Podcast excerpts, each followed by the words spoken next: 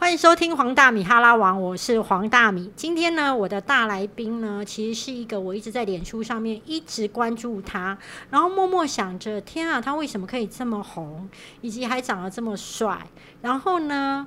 任何东西在他的粉丝团上面看起来都超有质感的，然后每本书都很畅销，就是在职场跟创业上非常厉害的威爷。威爷好，嗨，大家好，我是波特王。这首你刚形容的是波特王，不是我吧？我形容的是你呀、你知道我其实我看你的粉丝看粉丝专业看很久了哎、，谢谢你，我也追随你很久了。没有没有，我我其实是落后你很多，因为我还在爬的时候，其实你已经很红了。可我觉得你这一两年爬得很快、哎，就是你的文章大家都很有共鸣，而且你的团购超超可怕的，连连我想买都买不到。不要这么说，我待会我来访问你好啊，了。没有没有没有没有没有没有没有，我都自己不好意思，因为我觉得啊，我非常的佩服你，就是说我自己的胆子比较小，所以创业对我而言是一个让我觉得很害怕的事。可是我常常追踪你的粉砖啊，我发现其实你对于创业啊，你不是像我那么胆小的，你是从小就很喜欢创业吗？其实我我大概国小之前啊，我人生中的职业只有一种，就是考高普考。嘿，跟我一样、欸对不对？因为爸爸妈妈妈都跟你讲说，你以后考不上高高补考你就完蛋了。对，对，那时候我就是住在花莲嘛，就很小的，就在乡下，然后接触的世界也很很小，所以我真的以为长大之后只能考高补考当公务人员，而且会觉得考上公职一生幸福。应该是这样子啊。对，那对时候也没有想太多，也没有太多的资讯。对，后来就是有一次，我们家隔壁开了一个宠物店嘛，嗯。我那个年代的宠物很时髦的就是白老鼠，居然是白老鼠，不是狗狗跟猫猫。哎，我只买得起白老鼠。哦、o k 啦，OK 啦，OK 嗯啦，OK。然后那时候我就买了一公母一母回去，是然后他们就繁殖很多嘛。我带到学校之后，哎，大受欢迎，我就开始那个在在贩卖白老鼠为 生。对啊，我记得我那时候买一只白老鼠二十块，但是对我卖出去一只可以卖到四十块。天哪！对，，然后从那时候我两倍。，对我那段时间其实就呃还蛮有钱的，都靠自己赚零用钱。对，就是白老鼠，如果生越多，你零用钱越多哎，。刚好白老鼠就生很多，你 知道，而且生很快。对，所以那时候在学校就是小富翁来着啊，嗯对啊。然后后来，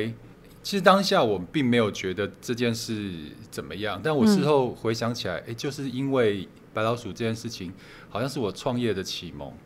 所以你就会开始觉得说创业还不赖。原来这样也可以赚钱啊，这样也可以养活自己啊。对。对然后之后呢？之后我记得，其实你跟我有一段同样的资历，我们都曾经到东森上过班，只是你的部门好像跟我不一样。我在新闻部，你在哪里？我在那个，我一开始在东森综合台，对，对呃，比较是节目性质。对，节目性，我记得那时候好像有第一部自制的戏剧，我还知道叫《北港香炉》。哦，后因面为的对因为那他半句话我就不敢讲了。因为他为了拍这个自制戏剧，他必对须找企划人员进来嘛，所以我就刚好就是因为有这个缺，所以我进了东森综合台。嗯，然后后半段的时候，我被调到了新闻部，啊，你也有到新闻部？但我是负责主播的公关。哦，我记得那时候是靳秀丽啊、李大华他们。哎、都我们还是我很们红的、哦我们帮他。们专门帮主播去发稿做公关，因为主播也需要露出嘛。对对，对，那这样子感觉上面就开始回到职场啊，嗯不是走创业的路，那感觉上面就应该会一直去做朝九晚五的打卡。哦有，我那个时候我是从我不住台北嘛，那时候对想说，我终于考上了那个台北的公司，还进了媒体圈，很啊打风光，对，打算在媒体圈大放光芒，对成为一个咖。结果呃，进东森没多久，就家里出点事嘛，就我爸有一天晚上在吃饭的时候就突然昏倒，头撞到桌角，所以我们赶快送去医院，发现他是小中风，嗯然后开刀之后状况很不好。嗯，然后就我就跟我妈妈呃轮流在医院照顾她，然后我记得我跟我的主管讲说，因为爸爸住院，我可能要跟妈妈轮班，因为妈妈需要休息，所对以我一个礼拜请一天假跟我妈妈轮。还好啊，对，而且我会觉得才一天，对，然后主管就跟我讲说，好啊，那就是孝顺爸爸很重要。嗯，结果我就真的开始，大概两个月后，主管又把我叫进去会议室，就跟我说，同事跟我讲说，你每天这样，每次这样请假，他们工作量非常大，嗯，问我要不要自己离职。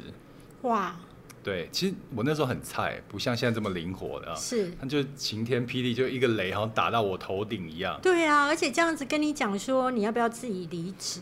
对啊，我那时候真的不会讲，我还不会搬劳基法那些东西、是啊我就傻傻地跟主管讲说，好，那我离职。它是哦你的第一份工作了吗？它不是我第一份工作，是，但是是第，其应该也是前几应该第年，二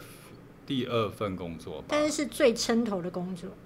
呃，当撑时头的在后面，对，哦那个撑时候头在当时蛮 蛮啊，撑对头不起，对不的。起，对不起，看低你了，对不起，对不起。哦，就是它是你第一份工作吗？它不是我第一份工作，但是真的是这个这份工作给我很大的震撼教育。嗯，那时候才知道，原来进社会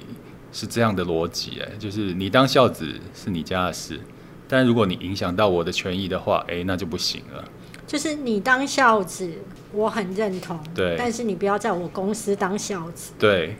对，就是这样子啊。那时候我才开始慢慢明白这样的状况。那有另外第二件事情，其实也发生了，就你知道，在台湾的医院有一个规定，就是病人住进去没有多久，诶、其实医师可以请他出院的，因为他理由是有很多人在排队嘛，然后不要浪费医疗资源。那有我爸就住进医院，结果就住了一段时间就被请走了啊、嗯，对啊你爸被请走，因为对住太久了，好像时间到了吧？对，然后我妈就哭着拜托医师不要不要让我们出院嘛，因为状况还不是很好。是，结果医师他们就没有理啊。我那段时间我陪妈妈去看了很多疗养院，结果你知道吗？我们付得起的疗养院很恐怖诶、大概就像我们这一间这么暗，然后一对，边是摆病床，一边是轮椅，你会发现那个人好像就是植物，快枯萎的植物被种在那边。对，因为我们现在录音的空间呢，我们是故意把那个灯光调很暗，我们是为了气氛。但是如果爸爸妈妈生病，住在这么暗的灯光下，我觉得连活着的人、健健康康的人，可能心情都会变得比较低潮。对啊，因为妈妈看到那个环境，真的不忍心让他们住在那，让爸爸住在那边。但我们的经济能力又只能负担得起这样的环对，境那。怎么办？对啊，然后找了一阵子，其实我忽略了妈妈有那时候更年期吧，就是是可能有一点忧郁症，就我妈妈就想不开，先走了。对哇，所以那个时候就就是照顾者先走，对我，我后来才觉得照顾者其实非常累，非常他除了你刚刚讲的经济的问题，还有呃，因为最爱的人也也这样子，他也很难过。这样有一些旁人的闲言闲语也是嗯很讨厌的，嗯，对啊，就觉得好像哎、怎怎么这样都是照顾不好啊，巴拉巴拉。对他的身生病都是你照顾不好，对对对对而且他今天会倒下，都是过去你们害他太累。对，然后。我那时候当下，我其实没不能理解妈妈的心情，我只是觉得，哎、妈妈怎么就把责任都给我扛，自己先逍遥走了？哇，那但你是你那时候几岁？二十二十五岁吧，我天哪！，对，然后后来现在才能慢慢了解妈妈的心情了，因为我妈妈自己从泰国嫁过来嘛，嗯那时候年纪又很轻，所以爸爸就是她的全世界。那当你的全世界崩塌的时垮候，其实那种心情我现在就可以体会了。对，对，然后后来这件事情还有后续，后来爸爸我又把爸爸送回了原本的医院，嗯，然后当初就是叫我们把你们赶出去。对对对，就因为时请间又过了，又可以回去了嘛。 OK，对，然后当初叫我们办理出院的医师跟医护人员看到我之后，他知道我的我们的家的事情，他们都不敢正眼看我、哎，会觉得不好意思跟内疚。嗯，但是大米，我问你啊，就是我们都出来社会这么久了，，对，你觉得如果你今天有权有势的话，你有没有办法让你爸爸继续在医院待？可以。而且其实我还蛮追求这个的，因为我那时候当记者的时候啊，嗯就是有时候必须就是帮主管或是帮认识的人瞧病房，我内心就默默想的是说，我将来。哦，我这个工作也许真的很累，嗯，但是我觉得这个工作有一个好处，就是我爸妈如果生重病的时候，我可以打电话，然后去瞧到病房，让他们可以有一个比较好的医疗，而不是睡在走到上。对啊我我内心是这样想的，所以有钱有势，其实你就不愁没有病房。对啊，我就是那个时候下流青年嘛，人家对是下流佬，我们是下流青年。是你在下流的时候，你就会发现，其实有些事情哦，其实没有什么道理的，就对啊没不是我们之前在学校学的那种道理，而是你有权有势，你要什么都有。对，而且不是你的家人严重，然后你就会可以优先第一个顺位不，是严重哦，不是对啊严重，是你有背景。对，这当下我真的就是等于是我的那个被启蒙了，被这个社会的现实给启蒙了。而且我那时候就是大儿子，对然后我发现一个男人没有办法保护自己最重要的人，我觉得好丢脸哦。我还记得一件事情啊，我把妈妈送去那个灵骨塔的时候，结果我请我要去拜妈妈嘛，然后我请那个警卫来帮我开门，连警卫都可以欺负我哎、怎么说？他跟我讲说，哎、如果你不给我红包的话，我不会去帮你开门，哇天哪！真的。然后那个时候我就哎、说，那个对二十几岁的你，那一年真的太煎熬，而且但是我没有走歪，算很好，对不对？真的太厉害了。 然后他来的时候，我就把我皮夹唯一的一千块给他，他就帮我开门了。我好惊讶哦！所以我自己觉得，二十五岁遇到这都是在二十五岁那年发生的事情。我觉得那一年让我有很大的转变，嗯，呃，你的还转变是 就是去当黑道小弟，哦，真的哦、没有啦假的啦 所以我目前是在访问彪哥吗？不是不是好 好不是我会成为消波块吗？其实就两种嘛。如果你个性比较阴沉、比较对，愤青的话，你可能会走歪了。是那我刚好比较开朗一点，我就想说，那我将来十年后，我一定要有能力去改变这这一些。真对的，，没有钱就是我，我自费病房付最贵的嘛，让爸爸住最好的嘛。然后我可能有有权有势，我可以一通电话找大米帮我安排床位嘛，嗯，对不对？我那时候就是想说，我十年后一定要变这样的人，但要怎么变呢？哎、第一个我插个话，嗯我都可以懂你这些心情哎、你知道吗？我以前小时候啊，我们家也是很穷，然后都会被别人瞧不起嘛。其实那些瞧不起，光一些眼神跟嗯口气，对于一个孩子而言，他就会埋在心里。那这样子埋进去的种子，就像你刚刚讲有两种嘛，一种就是走歪嘛，嗯另外一种就是我要做给这世界看，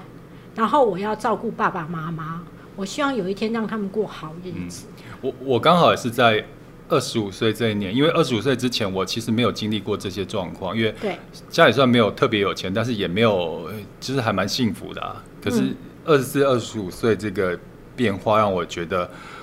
才体会到有另外一个社会有这样另外一个面向的存在啊。那你这样子体会了之后，